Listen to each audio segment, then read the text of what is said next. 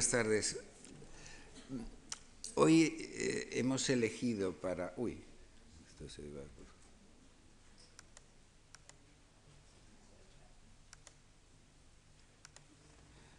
Hoy hemos elegido para presentar un tema de arqueología, de esos eh, muy llamativos de los últimos años, eh, hemos elegido las tumbas reales de Bergina, en el sur de Macedonia. Los griegos, en la bibliografía más reciente, hablan del descubrimiento de estas sepulturas reales como el mayor descubrimiento de la arqueología clásica en el siglo XX eh, y comparable en el XIX a lo mejor al descubrimiento de las sepulturas que hizo Schliemann en Micenas. A ese nivel eh, lo consideran, no digamos en Macedonia, no digamos en, la misma localidad y los arqueólogos de la Universidad de Tesalónica que durante tantos años han trabajado en este tema, donde para ellos eh, lo han convertido en un verdadero tema nacional. Aquí la arqueología eh, la arqueología nacional, de dimensión nacional y de apoyo a, eh, los sentimientos nacionalistas, está a flor de piel totalmente. En este lugar de los alrededores de Berguina, eh, está al norte, al norte de lo que es el Olimpo, son los montes Pieiria, estaba la ciudad de Aigaia, Aigai, eh, es el nombre mítico de la ciudad a la que habían sido conducidos por un pastor, eh, guiando unas cabras, etcétera, etcétera. Y allí las primeras, las primeras exploraciones arqueológicas eh, se hacen a mediados del siglo XIX por parte de los franceses.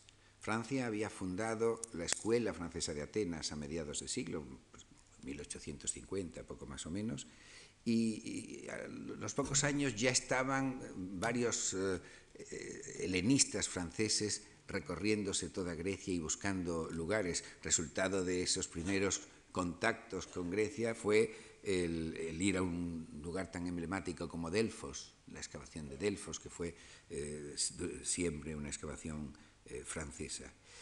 Fue León Eutei, no sé cómo se pronuncia Eutei, eh, el que en sus escritos de exploración de aquellos lugares hizo algunas catas también, él dice que aquello es una zona muy importante que estudiar y propone que hay que hacer estudios y que hay que buscar, sobre todo en las tumbas que hay en aquellos alrededores. Pero no hace excavaciones eh, en los alrededores de, lo que es la actual Berguina. Las excavaciones se hacen de una manera intensiva a partir de los años 30. Es un arqueólogo local, Romayos, pero sobre todo después, ya en los años 50, y de un profesor de la universidad, fue profesor de la Universidad de Tesalónica y de otras universidades. Él dio luego, eh, y sobre todo a partir de los últimos descubrimientos, eh, estuvo vinculado a universidades de eh, inglesas, americanas, estuvo dando por ahí muchas conferencias, que fue eh, Andrónicos, a quien se debe el descubrimiento de las sepulturas que vamos a ver ahora, que no son más que unas sepulturas dentro de una enorme serie de lo que se llaman las tumbas reales macedónicas, porque eh, estas sepulturas están extendidas al sur, hay algunas de este tipo, pero sobre todo por la zona de Macedonia, y ahora veremos luego en un mapa la, distribución de este tipo de enterramientos.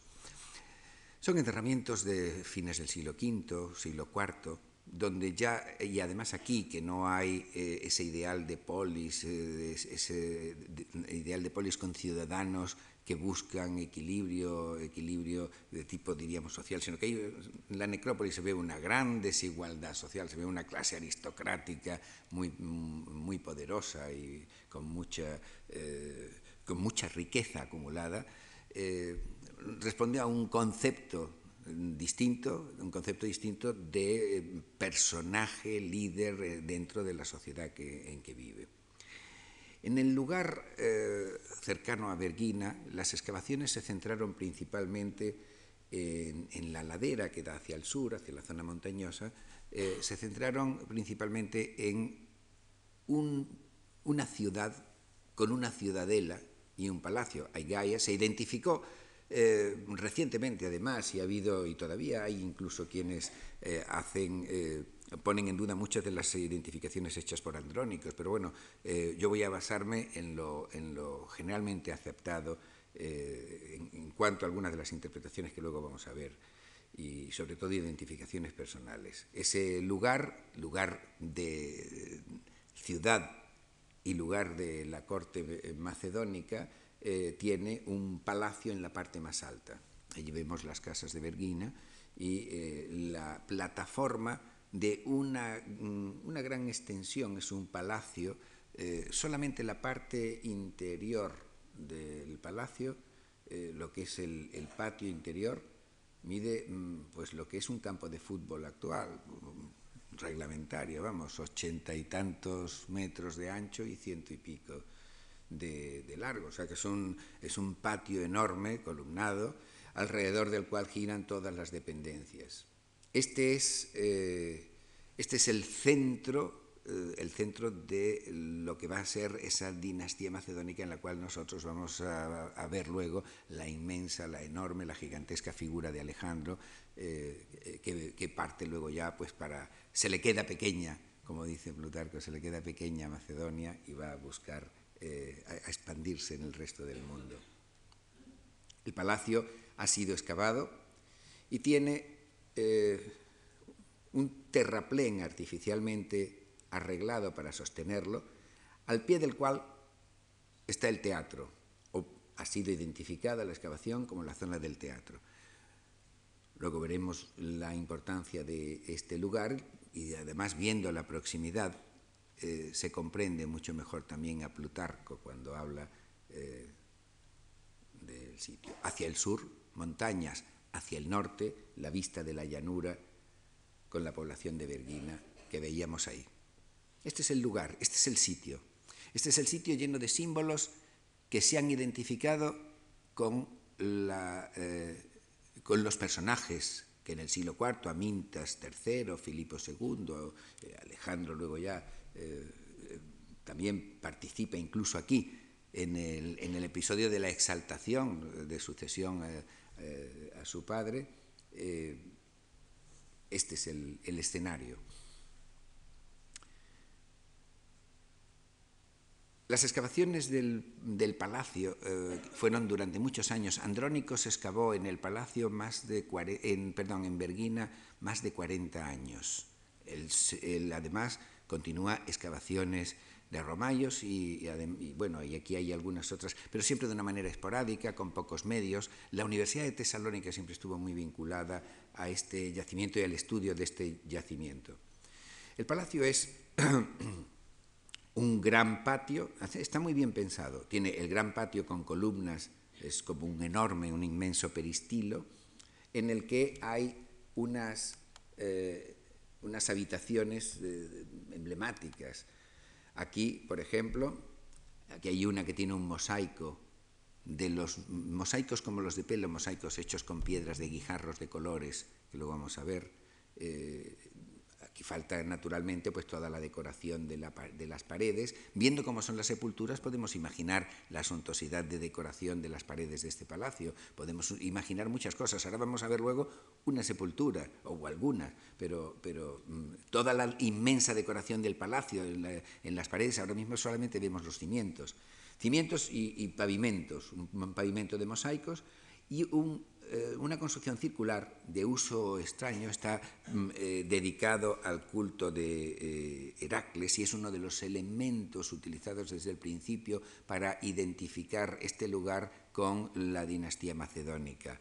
Heraclei Patroioi, eso está escrito en el suelo del pavimento. Esto es una costumbre helenística y además nosotros la hemos heredado en la península, el mundo ibérico, los pavimentos escritos, eh, en Ampuria los hay, la, los pavimentos tardíos, eh, el poner en el suelo fórmulas escritas, nombres de propietarios, eh, salutaciones, etcétera, etcétera.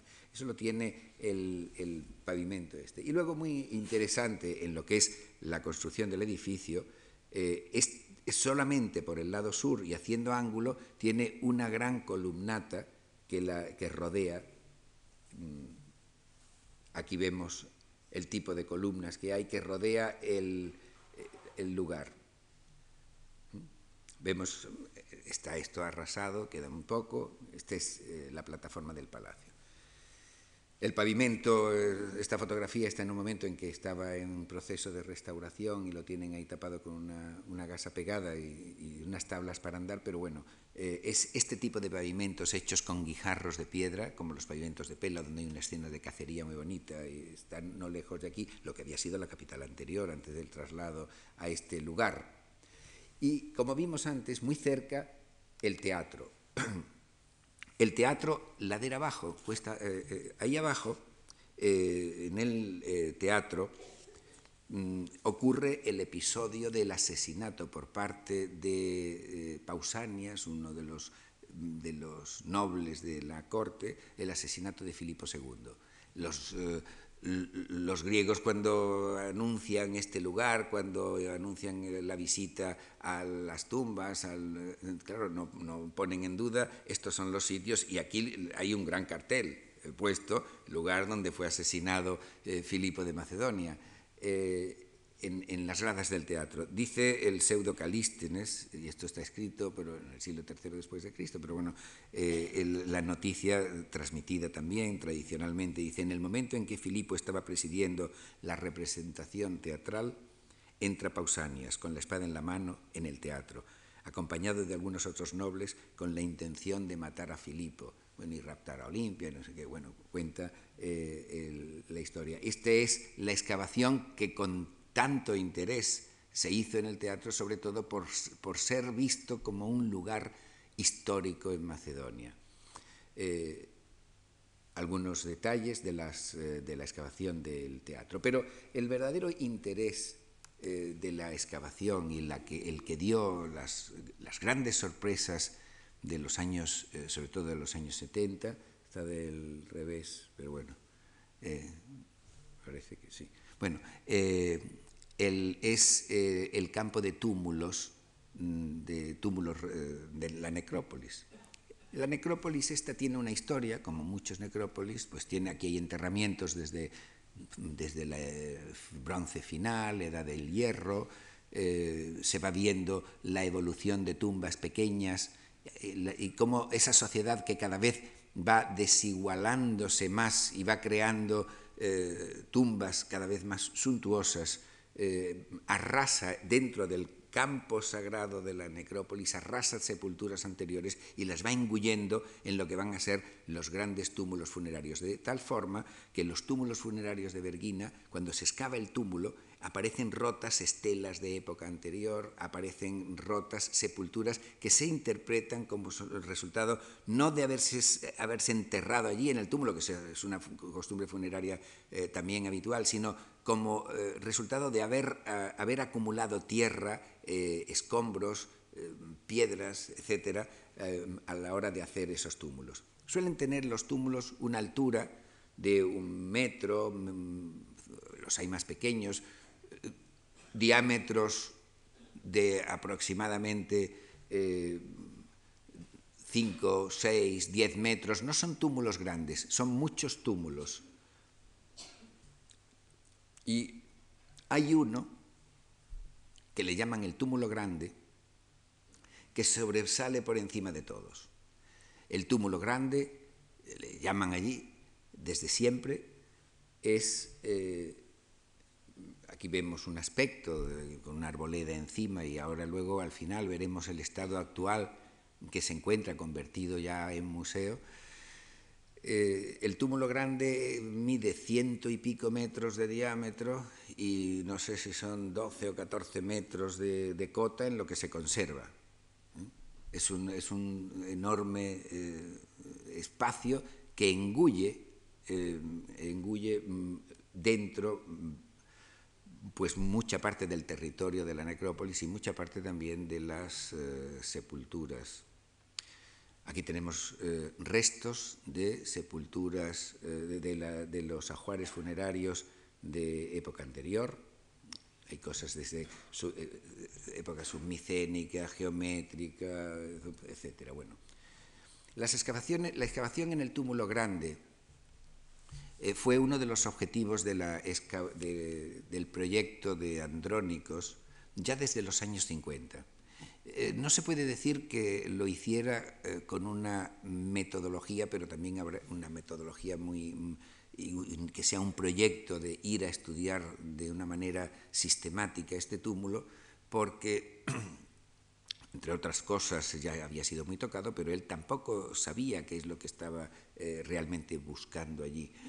Mm, hace zanjas, le dan dinero en campañas de excavación y él se queja a menudo en sus primeros eh, artículos, él, se queja de que eh, va a tener solamente para los meses de agosto y septiembre de un año y va a ver allí, va a intentar, no sabe si va a encontrar a ras de suelo o va a encontrar por debajo de la cota. Finalmente hace una cosa que él lo justifica diciendo, y si no lo hubiera hecho esto, nunca hubiéramos encontrado. Y coge una máquina excavadora y se pone a mover parte del túmulo con la máquina excavadora. Eso, eh, este, este, sistema de, ir a la búsqueda de algo dentro del túmulo, eh, luego lo pasa en los, eh, futuros, en los posteriores informes, lo pasa muy por alto y, ya se centra en el descubrimiento de lo que va a aparecer ahí que serán unas estructuras. Aquí vemos, aquí no, cuando se ven las fotografías aéreas de la excavación, luego eh, hoy día el túmulo está rehecho, claro, eh, cuando se ven las fotografías aéreas se ven que han sido trincheras, eh, cuadrados aquí, cuadrados allá, campañas por todas partes, buscando de una manera y de otra hacer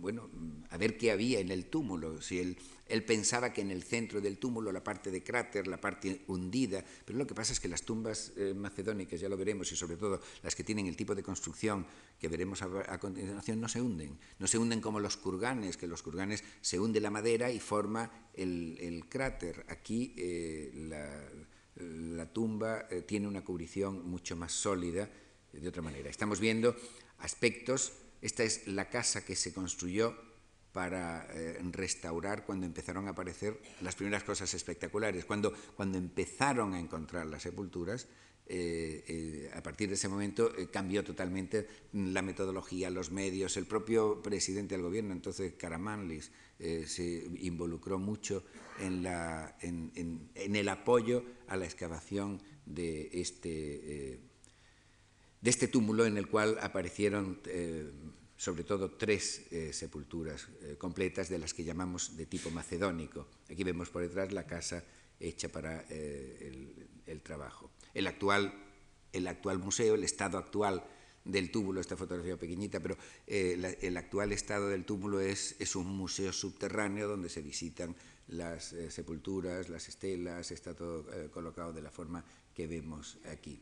Tumbas de estas, pintadas con ajuares, etcétera, etcétera, tumbas de estas que llamamos mm, eh, macedónicas y que tienen una característica eh, común todas ellas, hay en total registradas ahora mismo en Grecia aproximadamente unas 80 o así.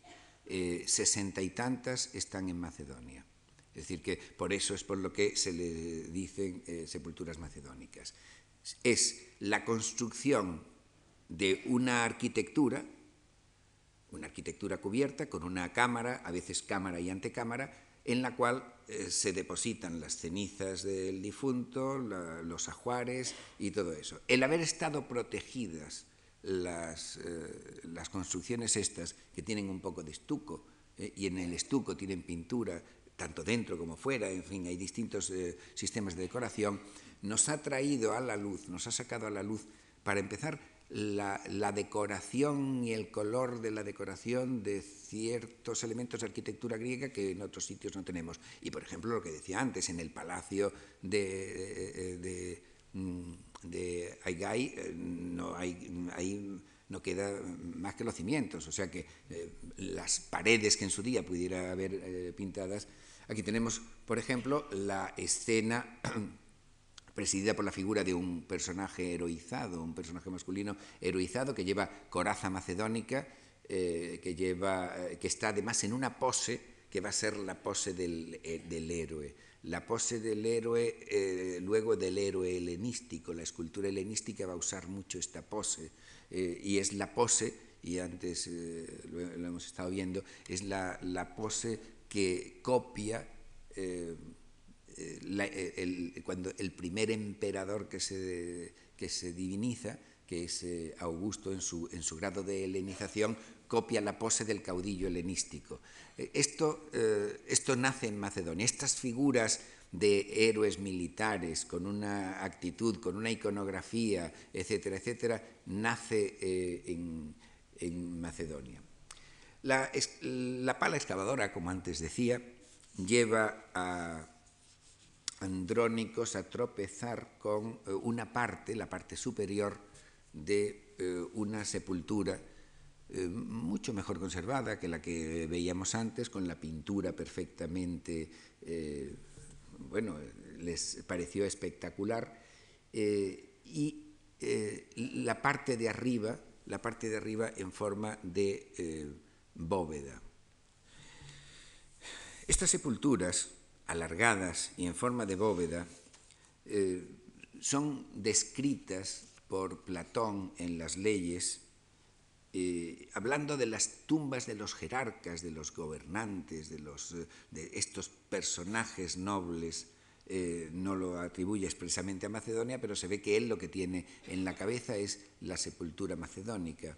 Él dice, eh, la tumba debe ser construida de forma, en la forma de una cámara alargada, subterránea, de bloques de caliza, tan duradera como sea posible, con los clines, con las camas en los que colocar los muertos unos junto a otros. La tumba quedará cubierta por un monte circular plantado de árboles por todas partes, excepto por una, para que pueda ser ampliada con tumbas adicionales. Es decir, una cámara cubierta por un túmulo.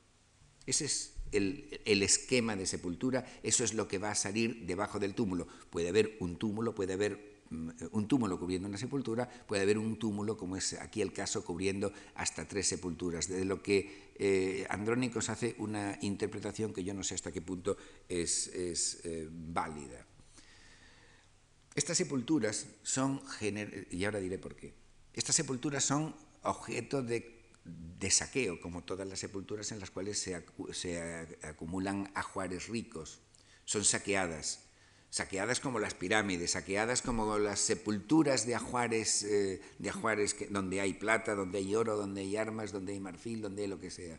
El saqueo sistemático de las sepulturas eh, macedónicas, explica Andrónicos, se hace llegando a la parte del trasdós de la bóveda y quitándole una piedra de la clave. Pero esta no lo tenía. Esta no, no tenía eh, quitada la, eh, la, clave, lo cual les hizo suponer desde muy al principio que iba a estar intacta. Él cuenta eh, sus nerviosismos, los pasos que da, llamando a museos, llamando bueno, a, las, a, los éforo y en fin. Y, al final pues se confirmó su primera sospecha.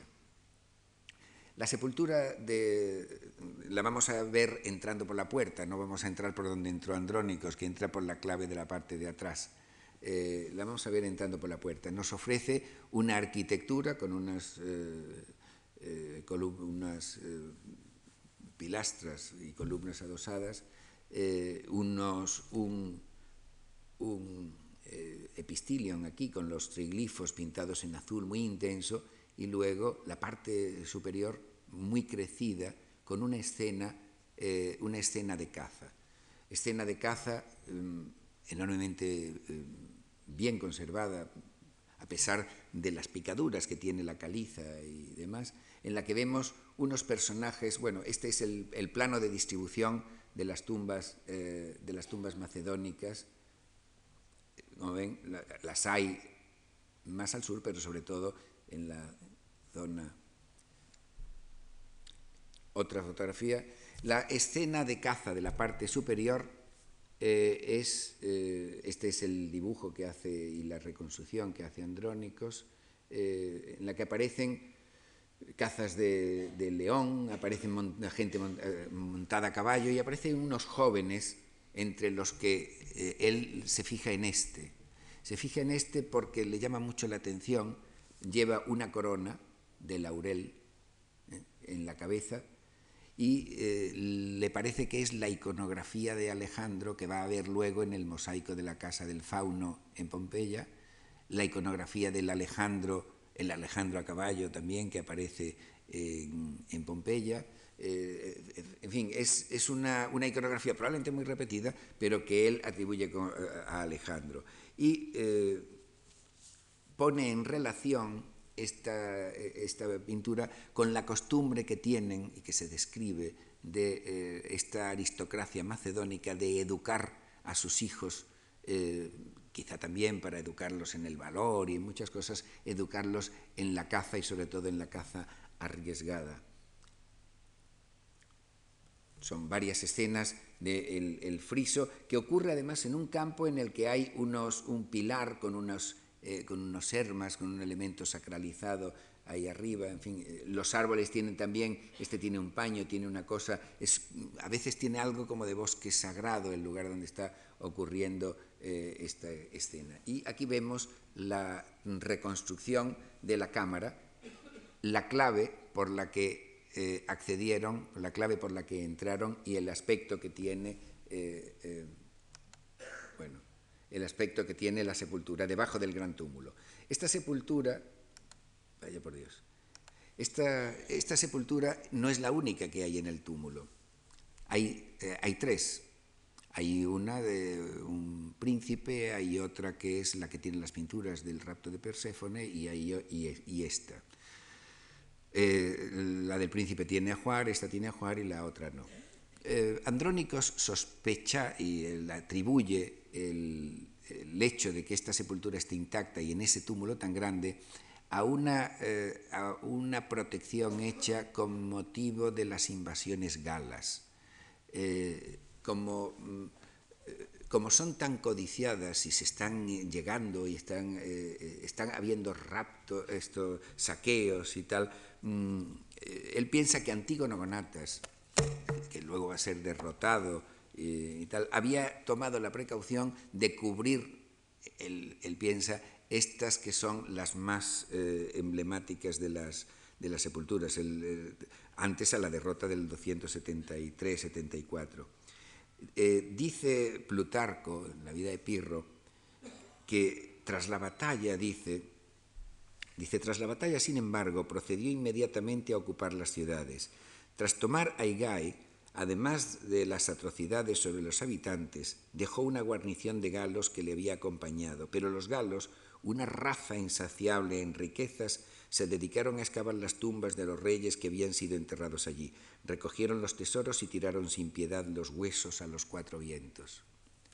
Este, eh, este texto de, eh, que, se repite muchas veces cuando se habla de la tumba de, Filipo, eh, pues a lo mejor, a, lo mejor da la razón a, a Andrónicos cuando, cuando eh, viendo las distintas capas que ha tenido el túmulo y las distintas fases en las que le han echado tierra al túmulo, ha hecho posible que haya llegado intacto. La entrada, como digo, se hace por, la hace por la parte de atrás y él ve primeramente la cámara, la cámara posterior. Luego descubre que hay una puerta, una puerta en la que hay también armas, Y estas son las fotografías y el aspecto en el que encuentra la, la sepultura eh, después, de, después de haber entrado. ¿eh? En, entran con mucho cuidado, explica que, el miedo que le da pisar, porque aquí hay brácteas de oro, aquí hay restos de materia orgánica, hay restos de paños, hay restos. Por los vestigios caídos en el suelo se pueden recomponer. Eh, por lo menos la, a partir de la descripción y de los minuciosos trabajos que se han hecho aquí, se pueden recomponer eh, cosas muy interesantes. Por ejemplo, la pared está cubierta, igual que en el túmulo de Hockdorf ponen unos paños cogidos con, con telas, eh, uno, con clavos, la pared hay unos, unos anclajes unos, en los cuales hay telas ricas, adornadas, eh, con piezas de oro. Las brácteas de oro de las telas están caídas en el suelo y están caídas de manera que se ve que se ha descompuesto esa materia orgánica. Lo mismo ocurre con otras descomposiciones de materia orgánica en la, colocación de los objetos, cajas de madera, mesas de madera, que han quedado eh, hechas polvo, pero lo suficiente, en la manera como ha caído, lo suficiente como para poder, poder reconstruir el tipo de mueble que ha habido ahí. Aquí estamos viendo eh, en un rincón una parte de lo que se interpreta como los eh, recipientes utilizados para aquí para calentar agua sobre un, trípode, eh, esa, es, esa cosa que se hace con el héroe antes de llevarlo a la pira eh, y que lo vemos descrito en la Iliada, en los funerales de Patroclo y demás, lavar, perfumar el cadáver, etcétera, etcétera, y eh, eso se hace con, con agua caliente, con esponjas, etcétera. Esto es una lámpara que luego lo veremos reconstruido. Grebas, que aparecen tres eh, pares de grebas en el túmulo. Y aquí debajo, protegido por, este, por esta especie de, es una funda protectora, eh, aquí dentro un escudo desmoronado, eh, un escudo de cuero, de marfil, de oro. visto desde otro ángulo, el aspecto como si hubiésemos entrado en, la sepultura. Eh, esta sensación de entrar en una sepultura donde todo está intacto, después de, tantos años, aquí dos mil y pico años, esta, esta sensación eh, la, experimentaron unos arqueólogos compañeros míos en la Universidad de Sevilla, en una tumba de Carmona, y entraron por un hueco y pudieron hacer fotografías, una cosa que se excavó luego un año o dos después. Entraron en una de las sepulturas de la necrópolis de Carmona eh, y, pudieron hacer fotografías de todo como estaba eh, intacto eh, y sin saquear. Es muy raro una sepultura de estas subterráneas en un lugar codiciado donde no se haya producido un saqueo sistemático y bueno, pues ahí está la rareza de este caso. El escudo el, escudo que, hay, eh, que había en ese rincón, protegido por esa parte de, eh, cobre, eh, se restauró y se tardó en restaurar cuatro o cinco años. Todas las piezas que vamos a ver ahora, primero en el momento en que son halladas y luego en el, después de la restauración, todas las piezas son el resultado de una lentísima y minuciosísima eh, restauración. Aquí hay una, escena en el escudo, esto eh, lleva marfil y oro, lleva una, greca, lleva una serie de adornos alrededor y un grupo central que se interpreta como algo parecido a lo que es eh, Aquiles y Pentesilea. esto es un detallito de las piernas que veíamos ahí, caídas, casi inertes, aquí estamos viéndolo, hemos visto este detalle de aquí.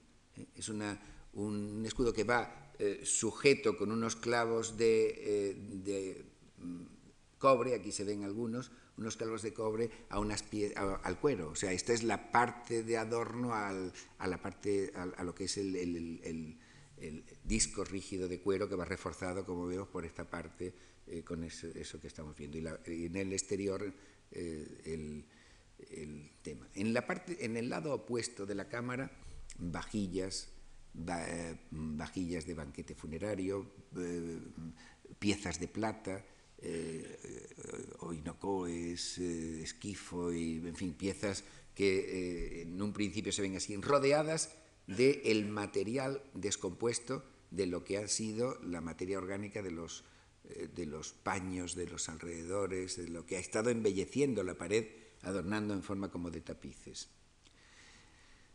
Hay una coraza de hierro y oro, similar a la que hemos visto pintada en la tumba eh, de ese, guerrero heroizado, eh, que en, su momento, en el momento de su aparición estaba eh, descompuesta así. Es, un tipo es la misma coraza que lleva Alejandro en el, mosaico de, Pompeya, es el mismo tipo de coraza que vamos a ver en otros casos en, en guerreros macedónicos. Y la parte la parte más, bueno, en, estas, en esta cámara, la urna, la urna de piedra, dentro, probablemente dentro de una, de una caja de madera que, está quemada aquí en los restos, la urna de piedra donde van a aparecer eh, las primeras cenizas que cuando Andrónicos, la noche que Andrónicos, digo la noche porque fue por la noche, cuando encontró la urna y la abrió y vio que tenía una corona y que la urna era de oro, etcétera, eh, la sacó eh, y se la llevó a, se la llevó inmediatamente a Tesalónica y cuenta, mm, eh, bueno, se la llevó en su coche, vamos. No, no, no, se arriesgó a dejarse aquello allí, a pesar de la mucha vigilancia que había, que había allí colocada. Vemos aquí un detalle de la decoración excepcional en que no tenemos arquitectura griega donde nos hayan llegado estos colores eh, eh, tan bien conservados. La otra cámara tiene una, eh, otra urna y una serie de piezas apoyadas en, una puerta. Esto es el, trampantojo de una puerta hecha de, piedra, imitando pues, que tiene unos clavos y todo eso. Probablemente esto podría ir pintado, no lo sé. Eh, aquí apoyadas hay una serie de armas, unos vasos, eh, un vaso de tipo eh, chipriota, unos de perfumes, grebas también.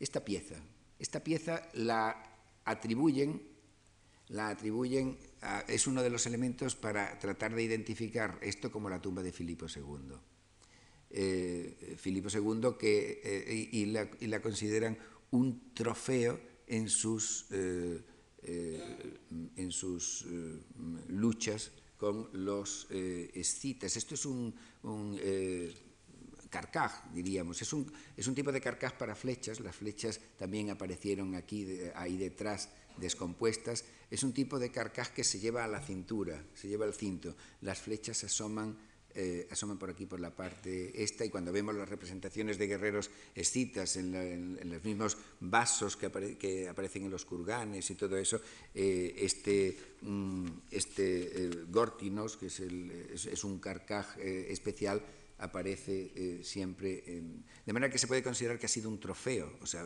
la interpretación que una pieza no, no griega esté aquí. Las grebas, estas no son, pero bueno, hay otras eh, en, el, en el carcaj este hay una cosa muy interesante y que de alguna manera guarda relación con un tema que he tratado en, en una conferencia anterior, y es eh, el tema representado es el asalto a una ciudad. El asalto a una ciudad donde unos guerreros están, eh, unos guerreros están matando aquí a, a los últimos defensores, se lee en la parte de abajo de derecha a izquierda y luego en la parte de arriba de izquierda a derecha. La parte de arriba ya están las mujeres, los niños, una mujer que coge a un niño en brazos, están, están llegando para salvarse a lo que es el santuario. Y el santuario aparece con una imagen, bueno, en realidad dos imágenes a la entrada, y es como ya es el último rincón y es como si fuese una cueva en la cual hay lo que se le ha dedicado a esas dos imágenes. ¿Qué le han dedicado? Le han dedicado dos escudos que vemos aquí, dos acrostolia probablemente de naves eh, con forma de cabeza de toro, un casco corintio, otro casco de otro tipo. Es decir, esto está lleno de los trofeos que han dedicado a, las a la divinidad o divinidades que están metidos en esa cueva. La idea de que es una cueva se ve perfectamente también en, la, en esta especie de arena que representan en la parte de entrada formando una rampa. Es una pieza, desde ese punto de vista, desde el punto de vista iconográfico, que aporta una información muy curiosa sobre eh, cómo es uno de esos santuarios en, en cuevas. Aquí vemos un detalle de las mujeres huyendo del centro en la parte de arriba con un niño en brazos, los altares profanados, etc. Las urnas, al abrirlas, dentro tienen eh, la urna de oro, como antes comentaba, urna de oro con, con el sol macedónico que además se ha convertido ahora en un, un tema, eh, un símbolo nacional eh, este sol de las urnas eh, que aparecidos en los años 70, eh, lo hemos luego ya visto repetido en todos sitios. y, en Grecia ahora mismo, pues hasta hay postales del tema. Es muy interesante el, cómo la arqueología muchas veces, muchas veces no, siempre apoya eh, fuertemente eh, sentimientos nacionalistas. Más, si acaso, se puede ver de una manera global en otros sitios, pero bueno, esta es la urna de la parte interior que lleva el repujado en reverso, la urna de, la cámara del fondo, donde supuestamente estarían las cenizas de Filipo, y que tiene estas rosetas delante, y la otra es la de la parte eh, delantera. También colgadas en la pared hay coronas, no solo dentro de la urna, colgadas en la pared y, probablemente colgadas de paños que han dejado esa huella de materia orgánica en, la caída. Eh, hay una que tiene, la de la urna de Filipo, llamada urna de Filipo, eh, tiene bellotas, la otra tiene unas flores y esta eh, pues tiene muchas hojas que están también caídas alrededor con flores. la distancia a la que han caído las hojas eh, ha servido para, pensar que esto no, estuvo colocado aquí en, el suelo, sino que ha caído desde un bastante alto, o sea, de media altura o de altura de la pared. Piezas como este eh, pectoral y la armadura. La armadura que antes veíamos de hierro, aquí la estamos viendo después de un larguísimo, lentísimo y, y excelente proceso de restauración. Aquí vemos la armadura macedónica reconstruida. Esta armadura tiene eh, unas bisagras aquí delante, estos son como unos pestillos que se abren para levantar estas dos piezas. Aquí le estamos viendo de lado y por la parte de atrás aquí vemos la bisagra en la que gira la parte de la armadura. Esto eh, lo entendemos aquí muy bien el tipo de armadura que lleva Alejandro en la iconografía que antes eh, mencionamos o, en la tumba del, guerrero. En cuanto al casco macedónico, aquí lo tenemos, un casco que tiene una cabeza de medusa en relieve en la parte delantera, carrilleras y bueno, unos eh, adornos. La espada, la espada es una espada eh, con su funda, la funda tiene la, funda de la espada y unos adornos, no sé si he traído de sí, unos adornos minuciosísimos en la, espada, unos adornos de oro pequeñitos, donde además de en, el adorno de la espada le, colocan en, una miniatura eh, exquisita, le colocan una esfinge, le colocan aquí unos leones en las carrilleras, es decir, es una obra de un verdadero eh, primor, eh, como se podría decir, obra para un rey, ¿no? que es lo que argumenta, lo, lo que sirve para toda la argumentación que hace Andrónicos eh, en la interpretación de esta sepultura. Hay piezas de materia orgánica que son camas, que son, eh, que son muebles y que deben de haber tenido, eh, que han tenido decoración, decoración de bronce, decoración de oro, decoración de marfil. Aquí, aquí se ha dado también Pablo a una cierta fantasía, pero bueno, como, como si no nevero ventrovato y es, es muy bonito, vean por dónde ha ido la investigación de las figuras que adornan eh, los muebles. Las cabecitas de marfil que aparecen ahí mezcladas en el suelo, los trocitos de apliques de marfil, eh, se han interpretado como retratos de Alejandro y retratos del mismísimo Filipo. Aquí tendríamos la cabeza de Alejandro. Alejandro tenía, eh, tenía una iconografía muy propia, la iconografía que el propio Lisipo le había hecho, pero eh, la iconografía de Alejandro tiene, eh, y lo cuenta Plutarco, ese gesto de mover el cuello hacia un lado y demás. Mm, se contaban anécdotas de, su diálogo con Zeus mirando así de reojo para arriba y, y todo eso. Y la iconografía de Filipo se interpreta que, pueda ser esta cabeza.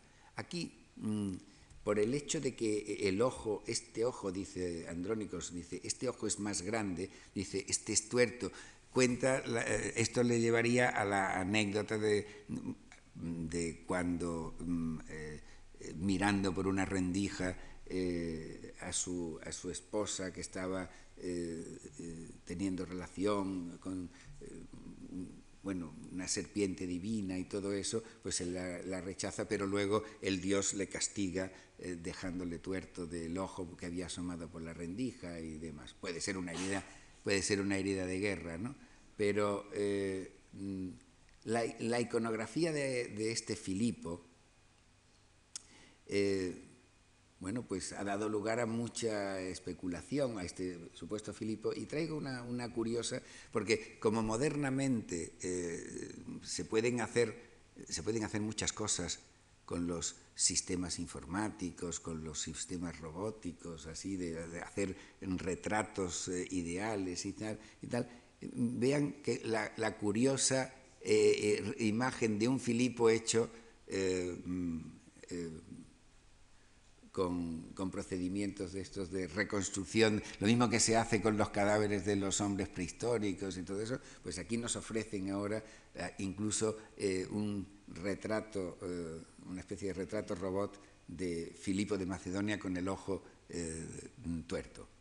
Los otros retratos son personajes que forman parte de la decoración de ese mueble, que, mueble de madera que ha habido eh, ahí y del que quedan las cenizas y el marfil. Marfiles de decoración, hay más, aquí tenemos una, una La otra, el, conjunto, la mayor parte del conjunto de, la Juar eh, son eh, piezas de bronce dorado, otras piezas son piezas de plata, excelentemente conservadas.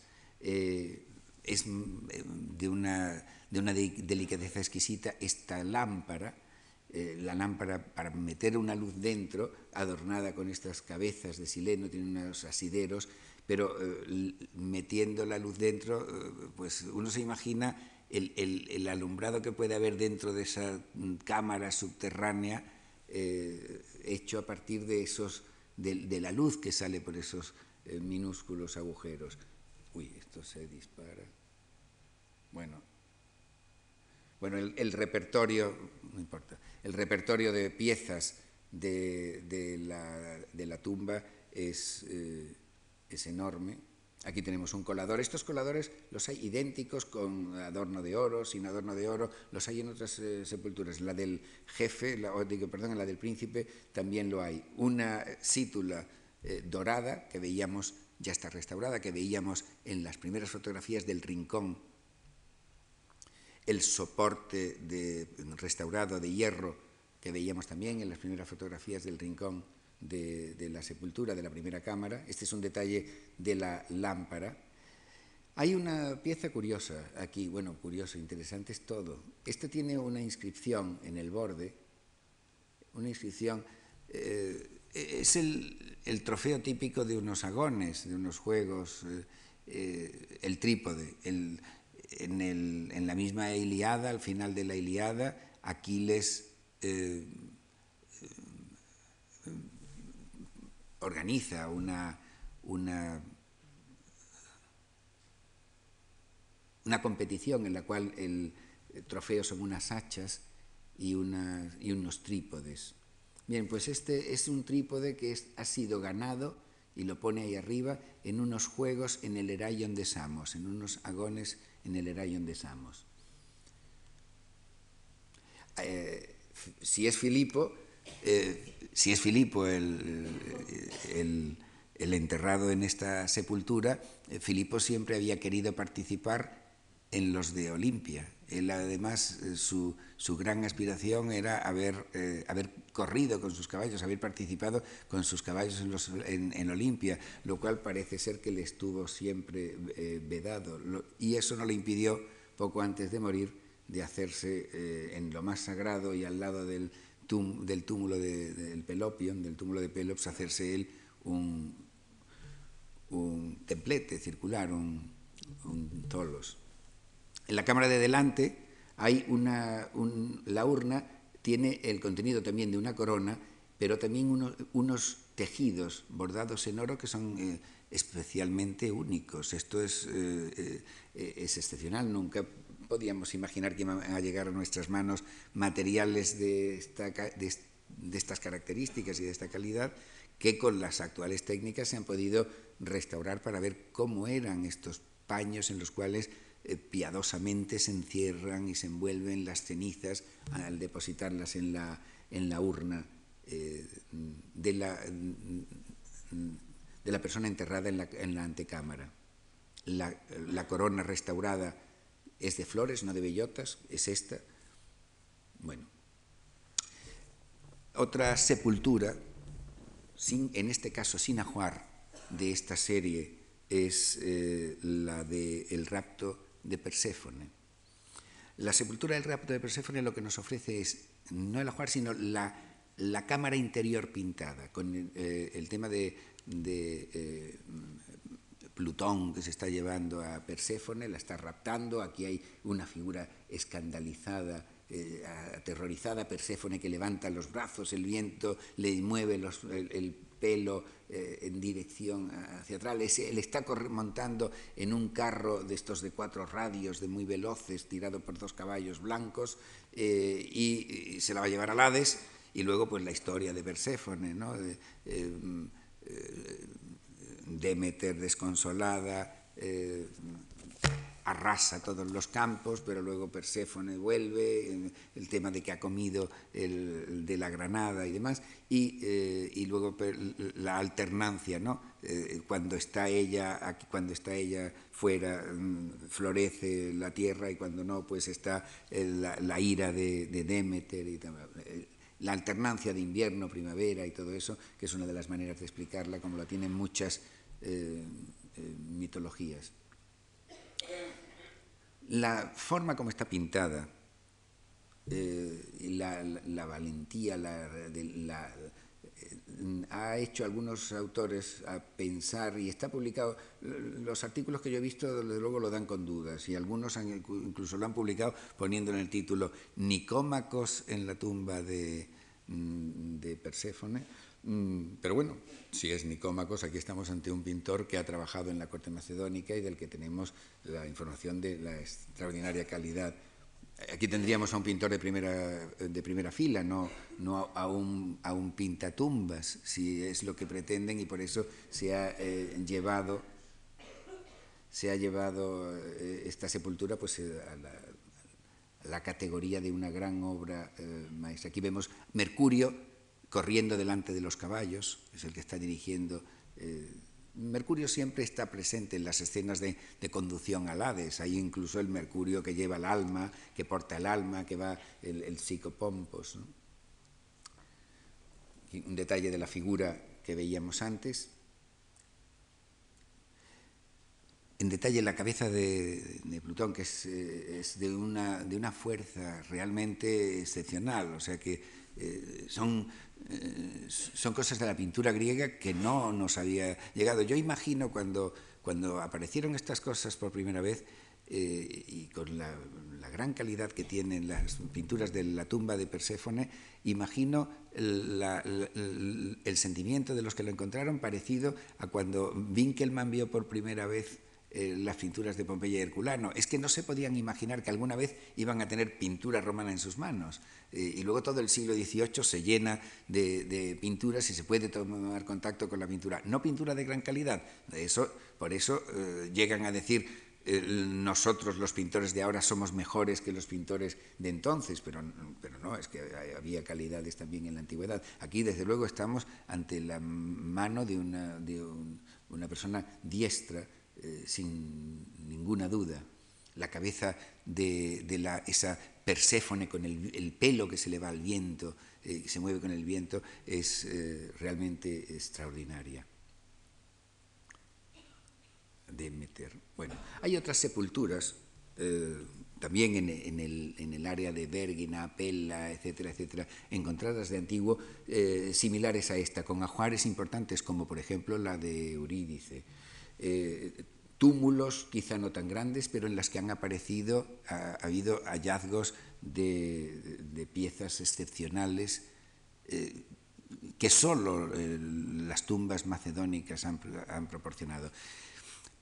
He dicho a veces la supuesta tumba de Filipo de Macedonia, aunque nadie lo duda en Macedonia, claro, pero en la bibliografía algunos pues eh, discuten las interpretaciones que se hicieron, la manera, las grebas de distinto tamaño que atribuyen a Filipo, el retrato de Filipo en ese fragmentito de marfil, eh, etcétera, etcétera. Pero eh, sea o no, estamos ante una clase, eh, una clase aristocrática que está haciendo enterramientos de, eh, de, hombres y de mujeres, de guerreros algunas veces, eh, enterramientos mm, con un gran lujo, algo que, por ejemplo, en Atenas está absolutamente vedado en esta época, es un enterramiento eh, tan espectacularmente lujoso. Esta es la tumba del príncipe dentro del mismo túmulo, los ajuares son de plata, de una enorme belleza. Este, cánzaros de plata es, eh, es eh, de una elegancia excepcional. Tiene también una corona, es una urna de plata, eh, una urna de plata dentro, colocada también dentro del, del, Larnax, eh, una urna de plata con eh, la corona. En el fondo, los, los reyes o las, los aristócratas eh, macedonios en el siglo IV, están haciendo lo que luego va a hacer Alejandro. Están haciendo eh, lo que es la aspiración de un héroe. Y la aspiración de un héroe, heroizarse en la sepultura, perpetuarse en la sepultura, es algo que lo tienen presente cuando están, cuando están en, en el propio campo de batalla, cuando saben que tienen la muerte, están esperando la muerte, como está esperando Aquiles, que sabe que va a morir, como está esperando Alejandro, que sabe que va a morir. Alejandro, eh, a quien los oráculos le dicen que va a morir. ¿eh? Eh, Aquiles pues, lo sabe que va a morir. Eh, y, la, y, y, el que sabe que va a morir y está en el campo de batalla, a, a lo único que aspira es a, a perpetuar su memoria, a perpetuarse, eh, a, ser inmortal eh, dejando eh, el recuerdo. Este, esta escena, esta escena mm, me impactó mucho, esta escena de un descanso en la, en, en la guerra de Troya, me impactó mucho cuando en los años 60, estando yo en Alemania, eh, vi esta otra en un periódico. Era un descanso en la guerra de, de, Beirut. Eh, unos dos mil años o tres mil años después estaba ocurriendo lo mismo. Los guerreros en una pausa jugando con las balas en el tablero y estaban esperando quizá la inmortalidad del héroe, una tumba, un túmulo y una estela. Y nada más. Gracias.